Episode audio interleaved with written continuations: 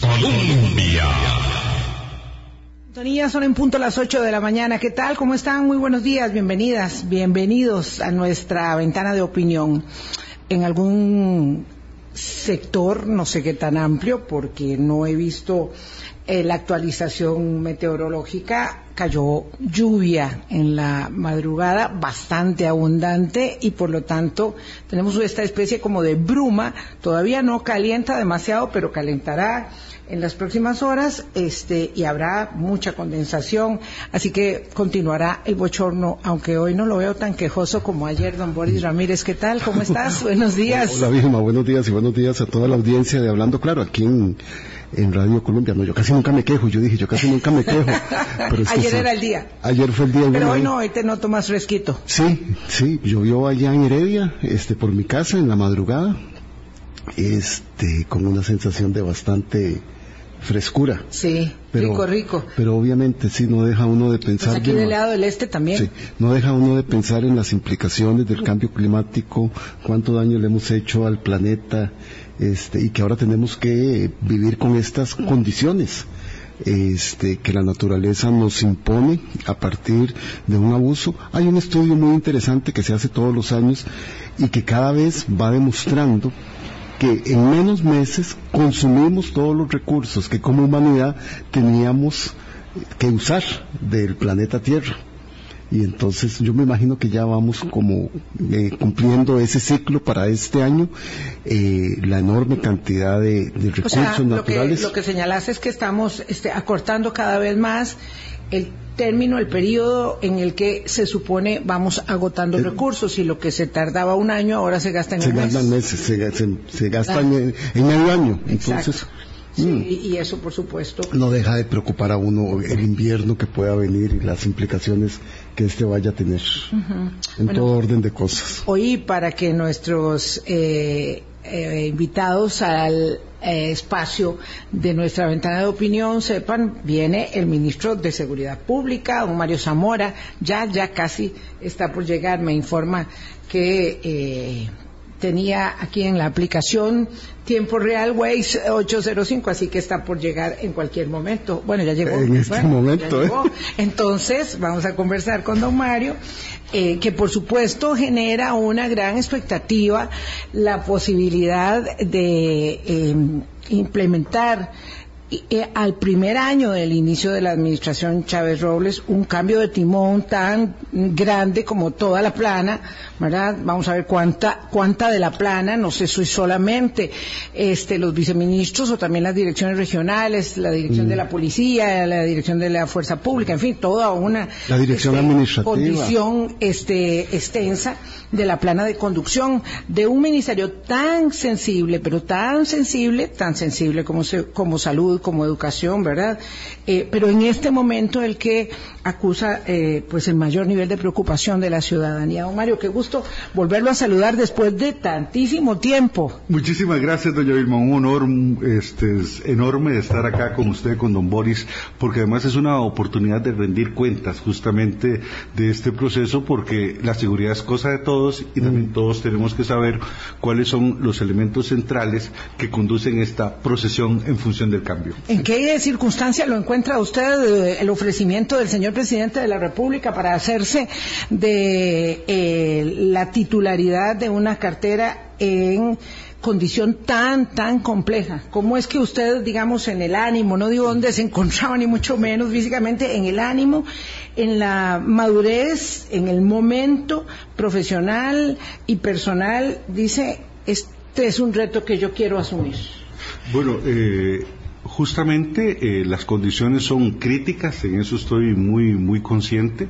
Eh, es un reto país, el cual se- el señor presidente tuvo la venia eh, de delegarnos convocar mi, mi concurso y por supuesto lealmente eh, a él y sobre todo al país este, he aceptado este nuevo compromiso de trabajo. Pero usted no lo tenía eh, en ninguna agenda puesto. No, no, no, es, este, es, eh, nunca en mi vida los trabajos que he desempeñado han resultado fruto de una planificación previa. Siempre no fue el concurso. La, sorpresa, sí, fue la sorpresa de la vida siempre la que me ha conducido y en este caso no fue la, excepción. señor ministro, yo tengo que confesarle, ¿verdad?, que obviamente como toda la ciudadanía hemos tenido una enorme preocupación y tenemos una enorme preocupación por el tema de seguridad.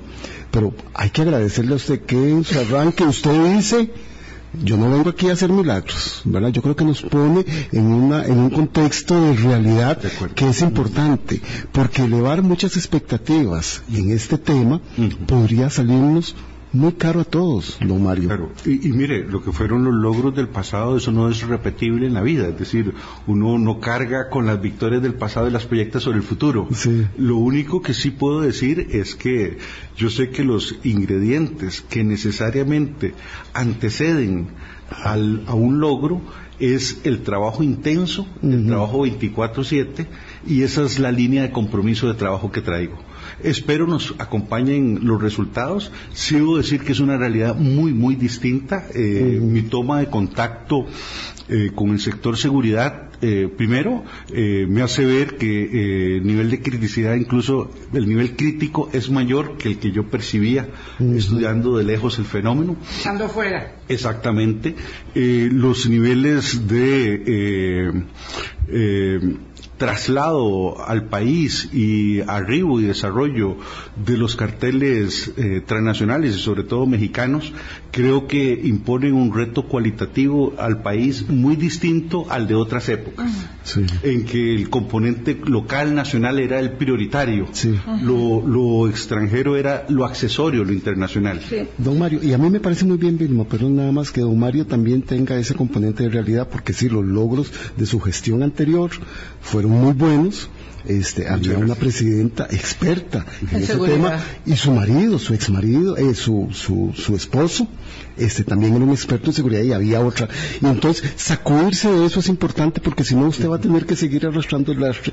Antes lo hizo lo hizo bien y ahora cómo lo va a hacer estamos esperando los resultados y me parece que es una buena dosis de realidad para todos nosotros poder separar estos dos momentos que está viviendo el país. Antes de, esperar resultados quisiera preguntarle don Mario Zamora ¿cuál es eh, la diferencia radical entonces entre aquella criminalidad y aquella contención de homicidios que se ejecutó con buen suceso en la administración Chinchilla Miranda y cuál es hoy la situación, además de que el componente internacional tiene tanto peso, eh, en donde vea usted la criticidad de, de esa manifestación que por supuesto todos vemos todos los días en el aumento de una semana a otra de a veces dos dígitos en el número de muertos, ya eso no pareciera ser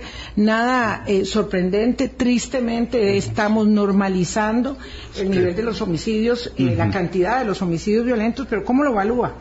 Eh, primero, hay algunos ingredientes de contexto que se han agravado y que tienen gran impacto en nuestro entorno local.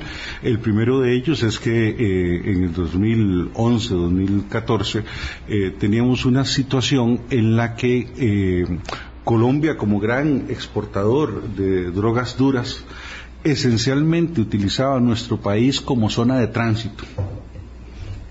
E, esa era la realidad vigente en aquella época. Hoy jugamos tres roles simultáneamente. Somos zona de tránsito, somos mercado alternativo de destino final de droga producida en Colombia y en tercer lugar somos a su vez plataforma para la reexportación de droga mm. desde nuestro país a terceros mercados, caso de Europa, vía las exportaciones costarricenses. ¿Y qué es lo que ha generado esta transformación? Bueno, el proceso de paz en Colombia en relación a las FARC hizo que la pacificación generara un descontrol policivo en determinadas zonas geográficas del territorio colombiano que ha hecho que la cantidad de zona de producción de amapola y generación de cocaína se ha multiplicado por cinco. Estos excedentes de producción tienen una necesidad de colocación Entonces, no solo se usa la ruta tradicional, que era la gran columna vertebral del corredor centroamericano, que se sigue utilizando, destino final, los países del norte. ¿Qué es, lo que usted llama el tránsito? Eh, exactamente, sino que también... la terrestre y la de Europa, obviamente la... Exactamente, pero como hay un exceso de producción de droga, entonces ese, ese, esas nuevas cantidades de droga pues se colocan en mercados alternativos y dada la gran capacidad adquisitiva de Costa Rica, el valor del colón, etcétera, etcétera, hace que ya seamos un mercado secundario muy alternativo y se destine droga para el mercado costarricense. Y en tercer lugar, la droga que se envía a Costa Rica con el objeto de ser mm. plataforma para su reenvío a terceros países. Entonces ha aumentado el volumen del problema. Eh, otro elemento geopolítico, eh, geocriminal, este, de impacto político a nivel regional, es que también los carteles del narcotráfico mexicano que a su vez sabíamos ya que se habían profesionalizado, recordemos que el nombre de los Zetas no se genera de la nada, es decir, no, es solo un, símbolo, es en razón de que unidades élite del ejército mexicano, eh, con una formación militar eh, de grupos antiterroristas, etcétera, etcétera, de inteligencia, de alta capacidad justamente en operaciones eh, militares de alto nivel, pues de pronto dejaron sus cuarteles y con la totalidad de su armamento se sumaron como brazo armado al narcotráfico. Entonces fue cuando el cartel del Golfo, en, el caso mexicano, incorporó a este estamento militar, militarizaron la lucha y empezaron a exterminar a sus grupos rivales, los cuales a su vez también se militarizaron para defenderse de, estas capacidades del nuevo grupo. Y de pronto los Zetas dicen, bueno, ¿para qué vamos a hacer el brazo armado de alguien cuando podemos ser nosotros también una organización en sí misma? Eh, este eh, fenómeno eh, ha ido creciendo en el territorio mexicano, pero también ha tenido por meta el apropiarse cada vez más al sur de las rutas, eh, la administración, dominio y control de las rutas del tránsito eh, de droga. Entonces vemos una expansión de los carteles mexicanos hacia el sur y tienen impacto en nuestro país. ¿Cómo advertimos y observamos ese impacto? No solo por la proliferación de estamentos armados en las propias bandas locales, sino también el nivel de eh, tecnicidad con que hoy se opera, que es muy distinto del pasado. Mm. Es decir, son grupos criminales que utilizan la inteligencia, ubican el objetivo, le hacen seguimiento, eh, tienen un perímetro de control, eh, hacen contrainteligencia para saber dónde está la policía y cómo poder evadirse en caso de que se activen los controles policiales. es gente que también tiende a dejar poca evidencia en las escenas del crimen en las que participan, porque lo hacen con la técnica suficiente para no dejar ese tipo de rastros. Tienen jerarquía territorial, Mario, que, que, es lo que les permite operar con esa, este, con esa, con ese nivel eh, que, estamos viendo y que no estábamos acostumbrados en el país. De acuerdo, pero eso nos expone también eh, a un fenómeno eh, criminal que eh, quisiera analizar en, el contexto general, porque eh, hay, tal vez hay cifras engañosas. Usted me podría decir, bueno, en el 2011-2014 habían 12 homicidios por cada eh, 100.000 habitantes y lo logramos bajar a 8.8. Eh, hoy tenemos aproximadamente 12 homicidios por cada 100.000 habitantes. Vienen a ser los mismos datos, pero lo que hay detrás de esos datos, la organicidad criminal que hay detrás de esos datos es cualitativamente distinta hoy de lo de hace unos años. ¿Y cuál es el problema eh, que estamos observando y que debemos advertir? Es que estos grupos si empezamos a estudiar cómo operan en esos orígenes desde los cuales emanan pautas conductuales que hoy se están implementando en Costa Rica, pero cuando los observamos desde el origen en que se originan esas pautas, vemos que se apropian del territorio, crean una gobernanza criminal que en un primer momento tiende a monopolizar la totalidad del ejercicio de las actividades delincuenciales en un lugar territorial determinado. Pero acto seguido también empiezan a generar un control y una exigencia de pago para todas las actividades legales que se hacen en ese territorio. Mm.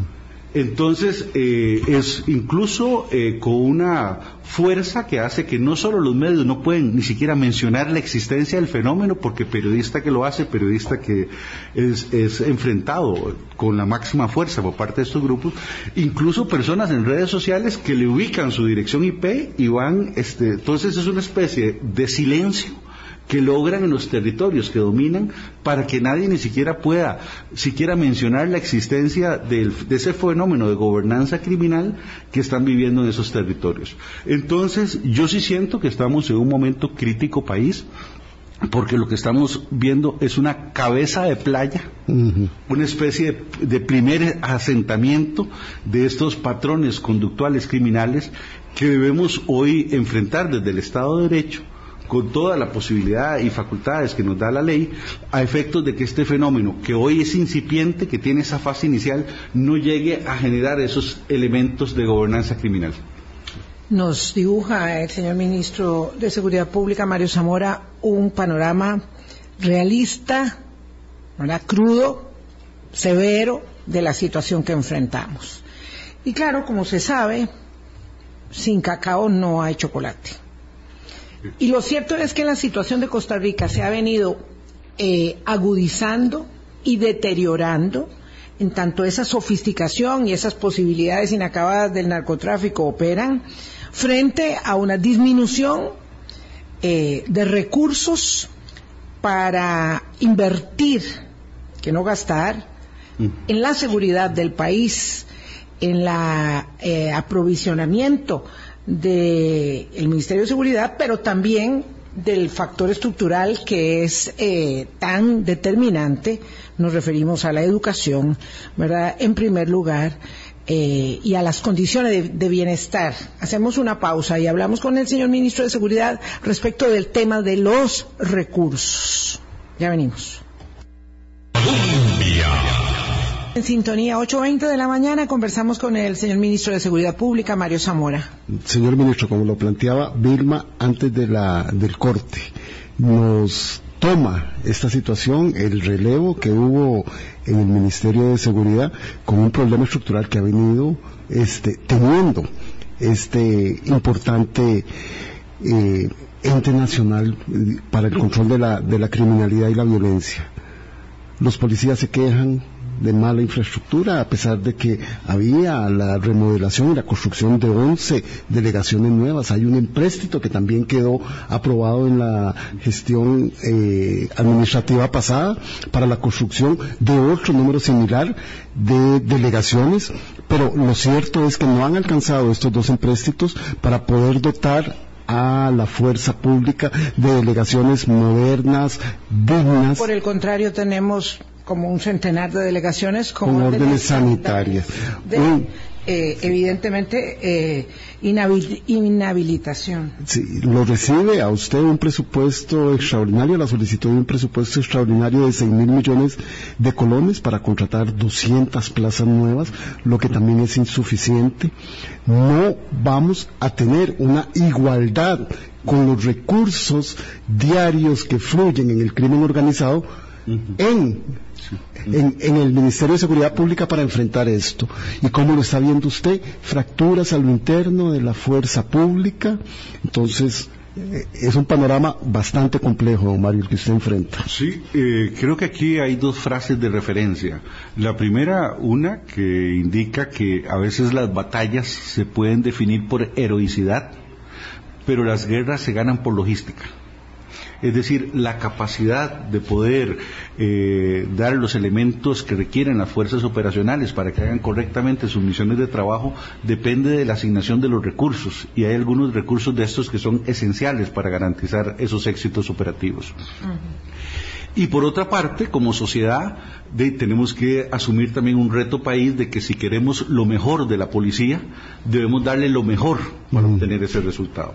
Bueno, ¿cómo podemos resolver esta, estas dicotomías? Primero, eh, en la reunión con nuestros efectivos, recordemos que el Ministerio de Seguridad y Gobernación son 23 mil personas, hay 13 mil personas de ellas portando el uniforme, en donde también, para que lo sepa quienes nos escuchan, cada vez que vemos un policía en la calle, tenemos que observar que en ese policía cuando lo observamos hay 700 mil colones de los contribuyentes en su uniforme. ¿A qué me refiero? Las botas tácticas, el tipo de tela en su uniforme, el arma de reglamento, el sistema de radiocomunicación.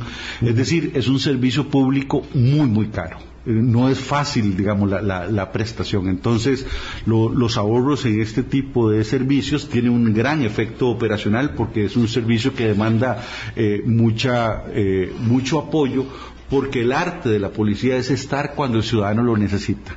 Los tiempos de mm. respuesta, la capacidad de respuesta cuando se llama el 911 y tener uno como ciudadano la garantía de que va a tener una respuesta policial protectiva ante el hecho que uno enfrenta. Entonces, eh, lo primero, y aquí sí tengo que dar una noticia muy buena porque eso eh, creo que me tiene muy, muy motivado, es observar un espíritu de enfrentar el reto con mucho coraje todos somos sabedores de las deficiencias que hay, pero también en los cuerpos policiales hay una vocación de servicio que cuando se pone a prueba siempre hemos eh, obtenido lo mejor de nuestros uniformados.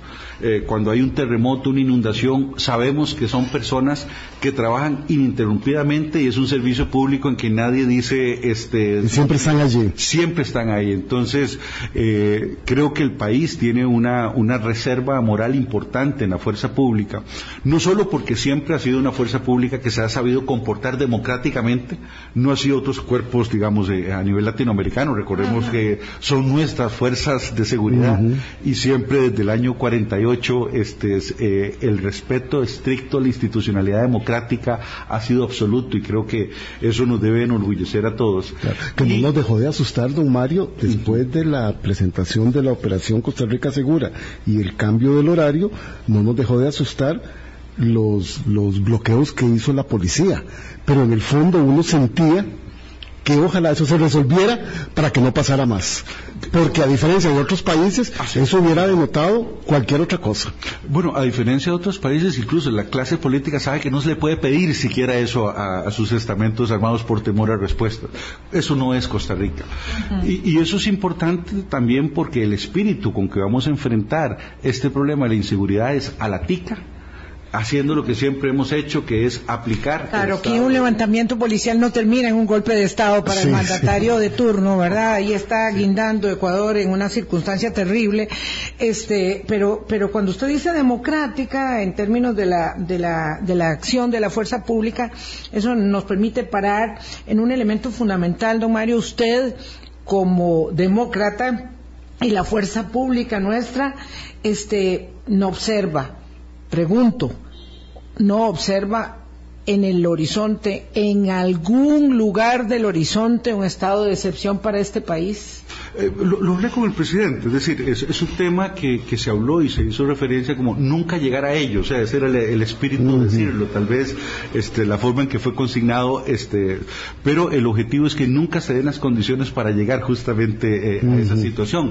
Y, eso lo compartimos, porque los presupuestos, eh, incluso constitucionales, sobre los que se activa un estado de excepción son esencialmente de seguridad nacional, es decir, ante la agresión armada de un país o, un estado de rebelión interna, etcétera, etcétera. Entonces, eh, incluso la, eso sí, digamos, este, eh, debo indicar que eh, esperamos que los grupos, porque lo que estamos haciendo en el fondo es una defensa de nuestro Estado de Derecho. Claro. Eh, esperamos que esos grupos criminales, en esos pequeños barriecitos, cuando imponen su ley, ellos están poniendo un estado de excepción. Eh, hay algo que es curioso. Sí estamos viviendo ellos estado no están de excepción criminal. Ellos no están observando la constitución política ni el Estado de Derecho como sí. Entonces, la gente que vive bajo el sometimiento de los criminales está bajo el Estado de excepción criminal. Eh, no pueden ejercer sus libertades, no pueden salir, si quieren moverse tienen que pagar dinero para esa movilidad, eh, no pueden tener una actividad comercial si no paga impuestos porque se la destruyen. Entonces, eh, más bien en ese sentido, creo que es importante estas reservas y ver el tema, porque primero, la palabra policía viene de polis, eh, recordemos, recordemos que la policía está para el servicio de la gente. Eh, entonces, eh, en estos escenarios creo que hay una claridad en que debemos de no solo luchar contra el fenómeno más expresivo de la criminalidad, que son los homicidios, sino también rescatar las libertades públicas de las personas en los sitios donde gobiernan los criminales. Confieso que cuando dijo que nos tenía una buena noticia, yo pensé que ya el ministro de Hacienda había abierto las válvulas. Entonces, este, claro, que yo quisiera pensar que de entrada hay un espíritu de la policía para este, amalgamarse en torno a la lucha que, estamos dando y por supuesto que eso pasa por no maltratar las sensibilidades de un trabajo que es tan duro y tan complejo, ¿verdad? Y bueno, ya ahí el gobierno dio marcha atrás eh, por supuesto antes de su llegada respecto de, la primera versión de, la operación Costa Rica Segura.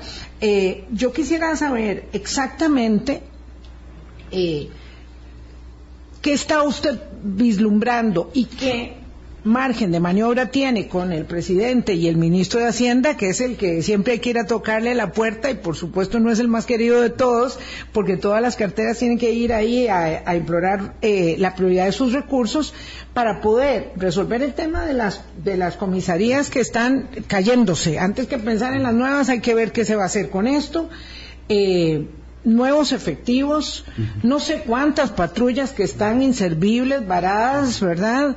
Eh, no sé si es mejor comprar las nuevas, no sé si hay tiempo para ello. Digo, todo es tan urgente que parece este, muy acongojante la dimensión del reto y que pese a ello, pues hay que empezar por algún lado. ¿Dónde está el dinero? Digo, aparte de este presupuesto extraordinario que, es muy limitado. Yo, espero ver este presupuesto extraordinario como un primer presupuesto. Eh, también eh, creo que me toca eh, hablar con claridad ante los colegas, porque sin condiciones de seguridad suficientes y necesarias, no hay turismo, no hay atracción de inversión extranjera, este es una serie de, actividades que son las, más generadoras y que sostienen los pilares de la economía, no son dables si no cuentan con, con condiciones de seguridad. Entonces, gasto es, esencial. Es una inversión para la democracia, para mantener nuestras libertades, pero para seguir teniendo también la imagen internacional. Si nosotros no garantizamos que desde nuestros puertos y aeropuertos lo que se exporta pasa por los filtros de calidad, mataremos a nuestros exportadores, porque usted puede generar su mejor producto y ser competitivo a nivel internacional. Pero si el contenedor que usted usa va a ser sometido constantemente a, revisiones, etcétera, etcétera, eh, y aquí quiero trasladar el ejemplo eh, de Colombia, que nos decía una vez un, un colega de policía colombiana que estaba en el aeropuerto, Juan Santa María, y decía, Colombia desearía ver el tránsito de flujo internacional de turistas que tiene Costa Rica, porque usted puede estar en el aeropuerto El Dorado y ve que es un aeropuerto de uso local esencialmente para la población local. En cambio, el aeropuerto de Santa María, más bien, este, ve usted ahí todas las nacionalidades entrando y saliendo de Costa Rica. E, esas eh, diferencias que han hecho que nuestro país se pueda insertar con éxito globalmente en determinadas actividades, pues son valores que deben preservarse son bienes eh, que deben ser tutelados desde la policía con condiciones de seguridad para no perder eso que hemos logrado, porque eh, eso no se mantiene en el tiempo, no es por inercia, ya lo hicimos y se va a mantener así siempre. Si de pronto eh, nos volvemos, y voy a hablar del caso concreto, Cancún, que fue la joya floreciente del turismo mexicano, bueno, hoy la acción de los grupos de narcotráfico ha afectado muchísimo a la dinámica de ese lugar. Voy a tener que insistir un poco, ministro, en el tema este de los recursos. ¿Tiene un primer presupuesto extraordinario que espera que se le apruebe prontamente. Eh, ¿Qué es lo que más le acongoja para, para, para eh, ¿Dónde va a ubicar esos recursos y cuándo esperaría una segunda erogación presupuestaria para seguridad pública? Bueno, estoy haciendo una visita también, me reuní con los jefes policiales también porque creo que el criterio de nuestros cuadros directivos de policía también orienta hacia dónde está eh, siendo más necesario la asignación de este tipo de recursos.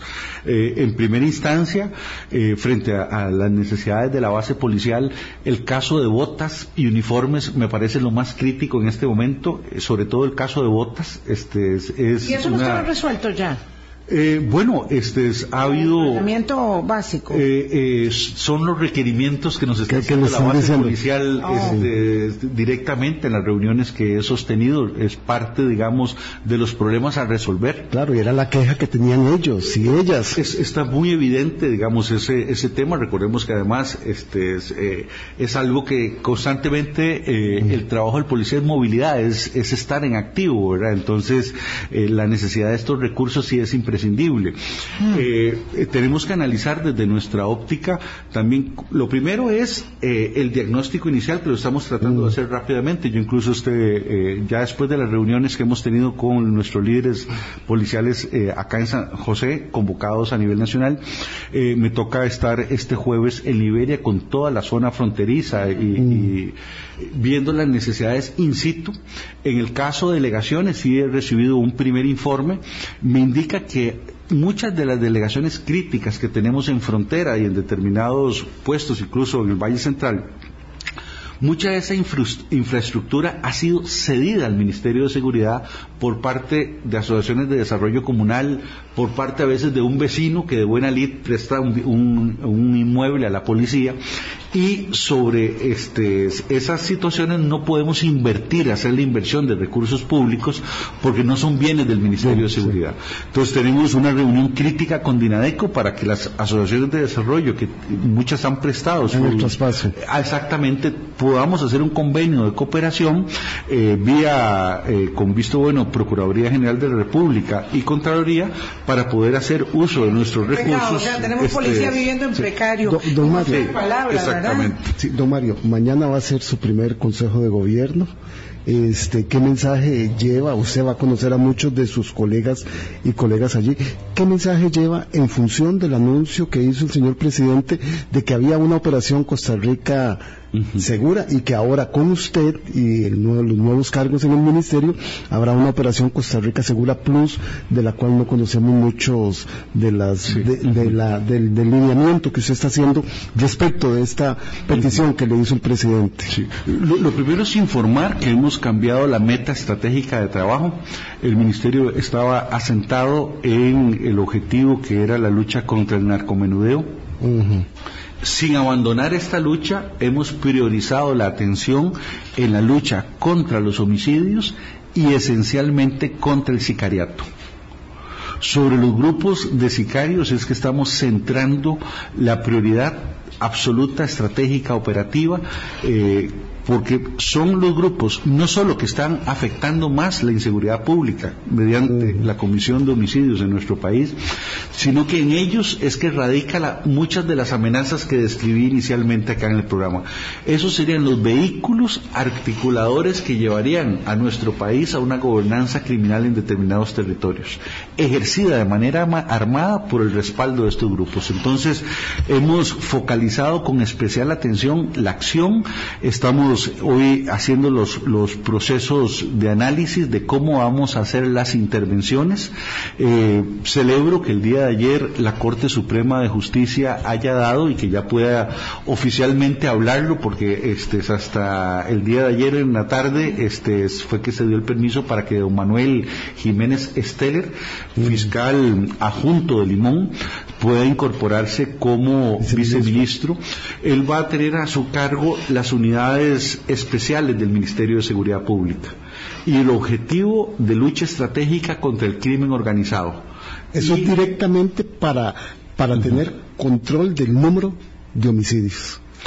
Más bien la acción de la criminalidad organizada, en donde los homicidios es el factor central. Esa criminalidad organizada se combate desde la Policía de Control de Drogas, eh, don Manuel va a tener también a su cargo la Policía de Fronteras, el guardacostas, la sección aérea, la unidad de inteligencia policial del Ministerio de Seguridad, así como las unidades especiales de intervención que tenemos en el Ministerio. tengo una inquietud, eh, señor ministro, y, como tiene esta disposición de rendir las cuentas desde que inicia el trabajo nos permite eh, ampliar. Tal vez más mm, sorpresivo que la permuta en la cabeza del Ministerio de Seguridad Pública, en la, figura del ministro, porque la verdad es que eso se veía venir por un desgaste político, ya acusaba a su antecesor, lo más sorprendente para la mayoría mm, mm, de nosotros ha sido observar un cambio en toda la plana de conducción. ¿Por qué era tan importante para usted cambiar a todos los viceministros? Entiendo que algunos jefes regionales, algunas... Sí, al director general de la Fuerza Pública. Al director general sí. de la Fuerza Pública, porque eso resultó tan importante siendo que la curva de aprendizaje no tiene casi ningún tiempo de hacerla el jerarca pero tampoco todos los demás que van nuevos. Bueno, eh, los colegas que estamos incorporando al trabajo es gente de gran experiencia. En el caso de don Eric Lacayo, por ejemplo, Claro. es una institución dentro de la institución. Y nos parece que eh, hay una coincidencia también en la visión estratégica, Claro. cómo vemos el problema. Y eh,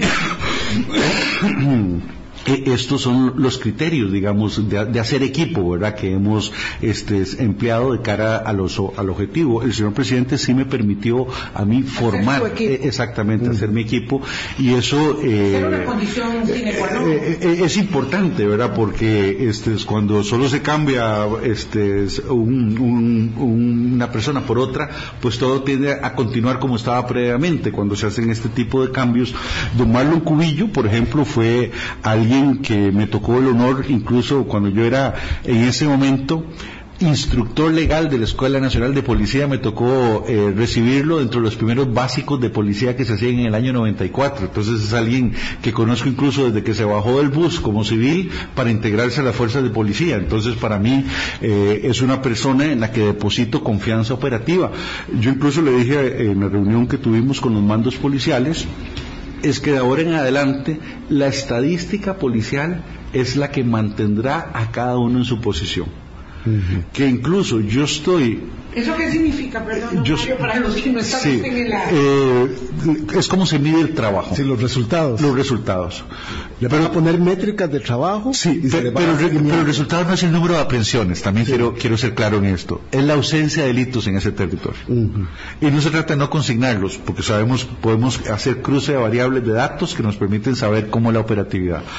El objetivo de la policía no es aprender una cantidad ininterrumpida de personas y con eso demostrar éxito policial, porque Sí, sí, yo puedo eh, eh, aprender cinco mil personas en dos semanas, que a mí me parecía como una exageración en algún momento determinado, y eso qué significa, porque luego hay que ir Colapsa el soltando a sistema cada uno porque iban por- aprendiendo a Boris que iba caminando por la calle y, pues obviamente eso no tiene sentido. el- el éxito de la policía se mide por la ausencia de delitos en una realidad. Eh, Entonces, no, no por el número de personas detenidas. Entonces, el hecho de que usted pueda, doña Vilma, si gusta, salir a la medianoche de su trabajo y se le ocurre irse caminando a su casa, haya las condiciones para que lo haga libremente. Y que su única preocupación sea si llueve o no llueve, no que alguien le hará daño de camino. O sea, ese es el clima de seguridad como que, una que- digamos, uno lo ve un poco utópico. uno ¿verdad? debe En tener esas, metas, digamos, de, de- eh, sobre qué vamos. Vamos a construir este climas de seguridad con ausencia delictiva y eso nos hace ser eficientes.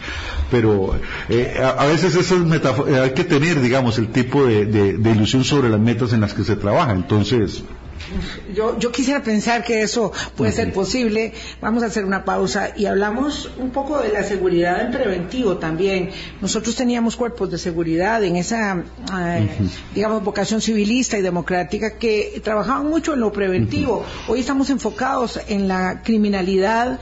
Eh, y la criminalidad muy asociada a la actividad del narcotráfico que parece habernos tomado en muchos estamentos y necesitamos ver un poco hacia adelante también. Ya venimos. Colombia. Con un país en sintonía 844 nos va, ah, digamos, Como atenazando siempre, el tiempo, siempre. como siempre, pero bueno, le decíamos a don Mario que no nos va a alcanzar el tiempo y que esperamos poder volver a conversar con él en unos meses. Claro, hay que darle espacio. Así es. Eh, Tengo varias inquietudes. Eh, ¿Cómo se puede trabajar con las otras policías, verdad? Siendo que este es un mundo fragmentado, el que tenemos nosotros, eh, si hay posibilidades de trabajar de manera más coordinada, esa es una inquietud.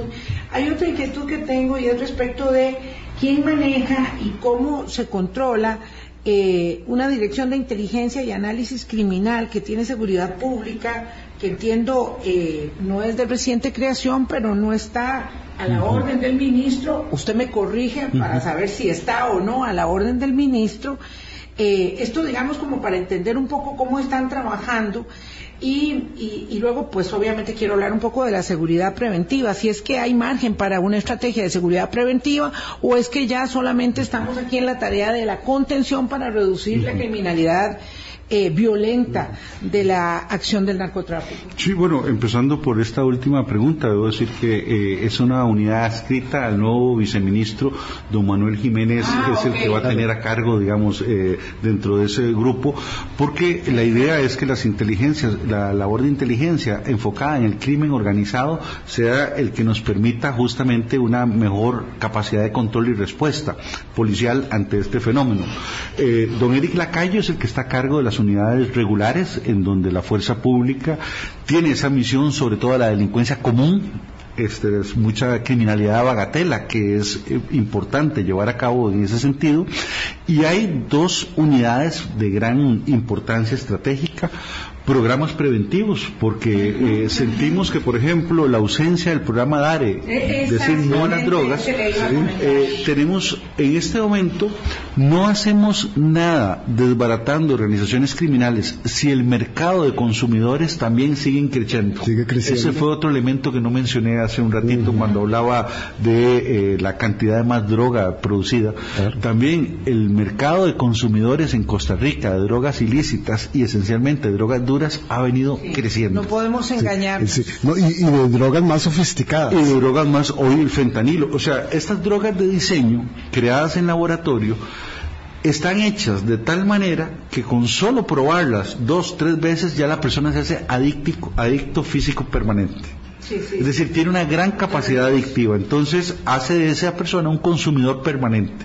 Y vemos ahí la destrucción de los seres humanos, ¿verdad? Que de pronto alguien empieza eh, recreativamente a estar en el consumo y luego se hace una persona de la calle porque al final de cuentas este es, parte un porcentaje importante de quienes hoy viven en la calle lamentablemente son personas farmacodependientes que todo lo que hacen es reunir dinero para comprar droga. ¿Y, hay posibilidad de hacer una estrategia de gestión preventiva nuevamente cuando estamos sacando agua del bote que se nos está este, bueno, llenando? Por eso no es por casualidad, sino por causalidad también que mi nueva directora de despacho, doña Silvia Navarro, pues ella viene del IAFA justamente y esperamos este, ese insumo, esa perspectiva que esté muy presente en nuestro quehacer también de trabajo, ¿verdad? Porque, y que se puedan implementar nuevamente. Ese es, el plan. Justamente eh, nuestros primeros contactos con la embajada eh, versarán sobre la posibilidad de activación de, los Estados Unidos, eh, de activación nuevamente del programa DAR en nuestro país.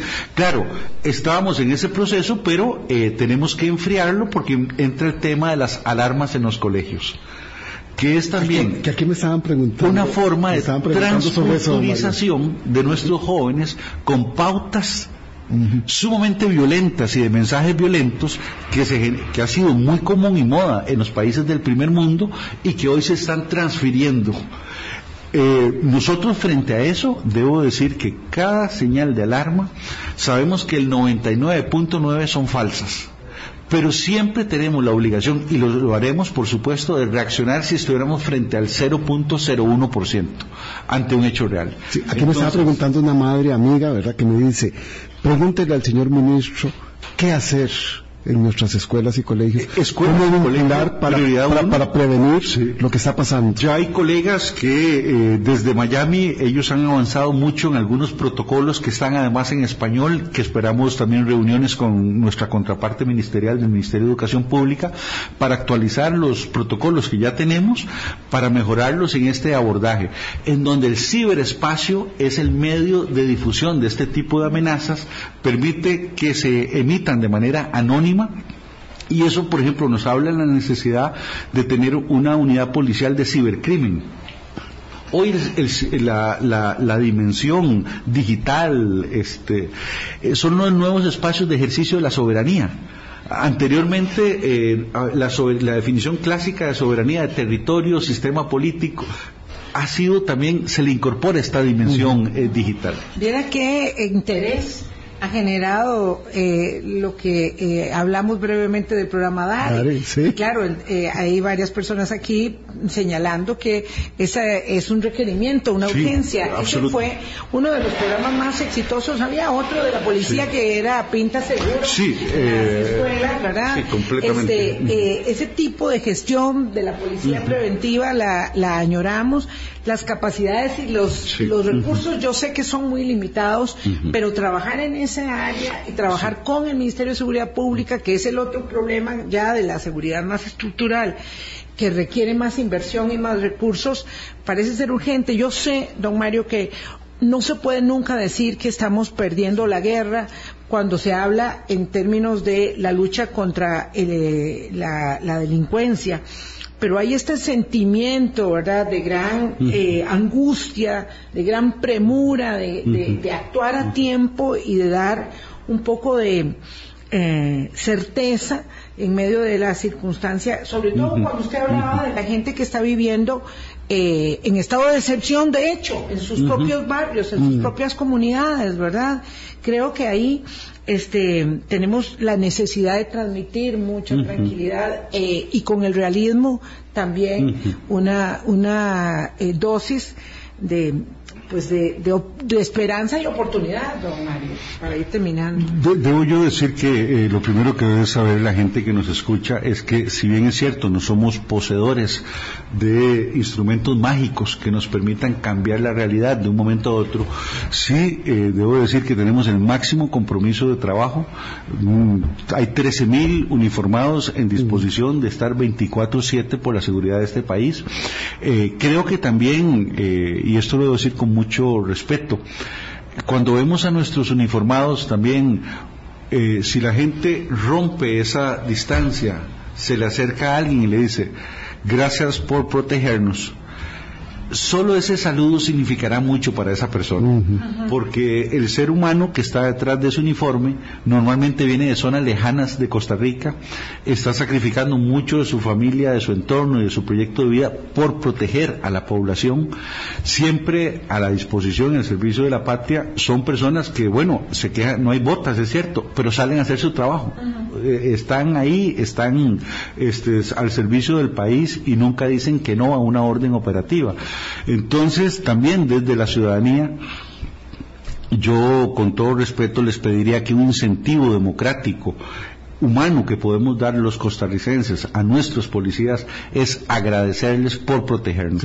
Y eso son cosas que cambian mucho. Esa, esa palabra puede significar más que miles de colones en presupuesto. Vivimos mucho en la pandemia cuando teníamos más capacidad de reconocer y ser solidarios y agradecer el apoyo que nos estaban dando. El señor ministro se nos queda por fuera todo el ámbito de la migración este y esa es una responsabilidad que también compete a su cartera no hemos estado bien, mm, llevamos al hilo muchas eh, este, recriminaciones, señalamientos específicos de la Sala Constitucional respecto de lo mal que hemos estado actuando en esta materia eh, y me, imagino que también va a, poner énfasis en ello para que no lo dejemos de mencionar, aunque sea tangencialmente en esta conversación. Eh, después de que termine esta fase, digamos, de toma de contacto, recordemos que llevo literalmente cuatro días hábiles en el cargo. Este, el fin de semana no tuvo libre. Exactamente, este, pero sí debo decir que por supuesto, yo además en algún momento de mi vida recordarán del 2006 al 2010 fue director, de, migración, y para mí es una área eh, estratégica incluso dentro de la seguridad del país, pero dentro del quehacer social y creo que ahí también este, tenemos que volverlo a hacer en democracia, siendo este, el área migratoria una área en que expongamos nuestros eh, valores característicos que como sociedad hemos tenido y por supuesto en otra conversación ahondaremos más, digamos, sobre el abordaje técnico.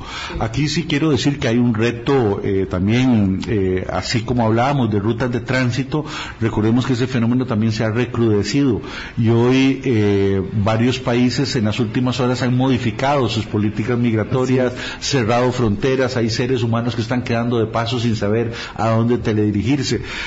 estamos viendo un componente en los flujos migratorios de afganos, pakistaníes, es decir, eh, de las personas que en, las zonas de Centroasia están también viviendo conflictos armados sirios. Eh, hoy también en, el caso del Medio Oriente. Bueno, hoy vemos una proliferación de conflictos que están generando también grandes desplazamientos en el mundo eh, sí debo indicar que, por ejemplo, en solidaridad con Ucrania eh, se ha tomado la, decisión de que Ucrania pasa a ser del grupo 1, que eso les da facilidades migratorias de ingreso a nuestro país. Creo que tenemos que ser muy, muy solidarios con un país que está sufriendo hoy una invasión armada sobre su territorio y que... Eh, ¿Va a ser del grupo 1 a partir de cuándo? Eh, estamos en el proceso, permítame nada más confirmar, exactamente, confirmar, este, estamos justamente, si no ha salido, saldrá en las próximas horas, pero eso sí es un cambio, digamos, de postura, porque creo que tenemos que también brindar solidaridad con naciones hermanas en momentos en que ese tipo de, países. Eh, eh, por ahora es Ucrania, digamos, eh, manteniendo también un, mandato del señor presidente de generar nuestras mejores condiciones de aproximación a, un país que, que, está sufriendo justamente condiciones hostiles mediante la invasión que se ha decretado sobre su territorio. Trabajo muy complejo, Mario. Muchas gracias. Ojalá que pues que le vaya bien, porque necesitamos que le vaya muy bien a seguridad pública y que este que este cambio pueda generar realmente eh, una mayor claridad en la ruta estratégica que vamos a seguir en la tarea tan grande que, que usted tiene y que tenemos todos los costarricenses. Muchísimas, muchísimas gracias, doña Vilma. Es un placer verles y sobre todo a quienes nos escuchan, saber que eh, estas son rendiciones de cuentas desde la seguridad, porque la policía es, viene de la polis y la seguridad es cosa de todos. Muchas gracias. Buen día. Muchos éxitos al señor ministro de Seguridad Pública. Que la pasen bien. Chao.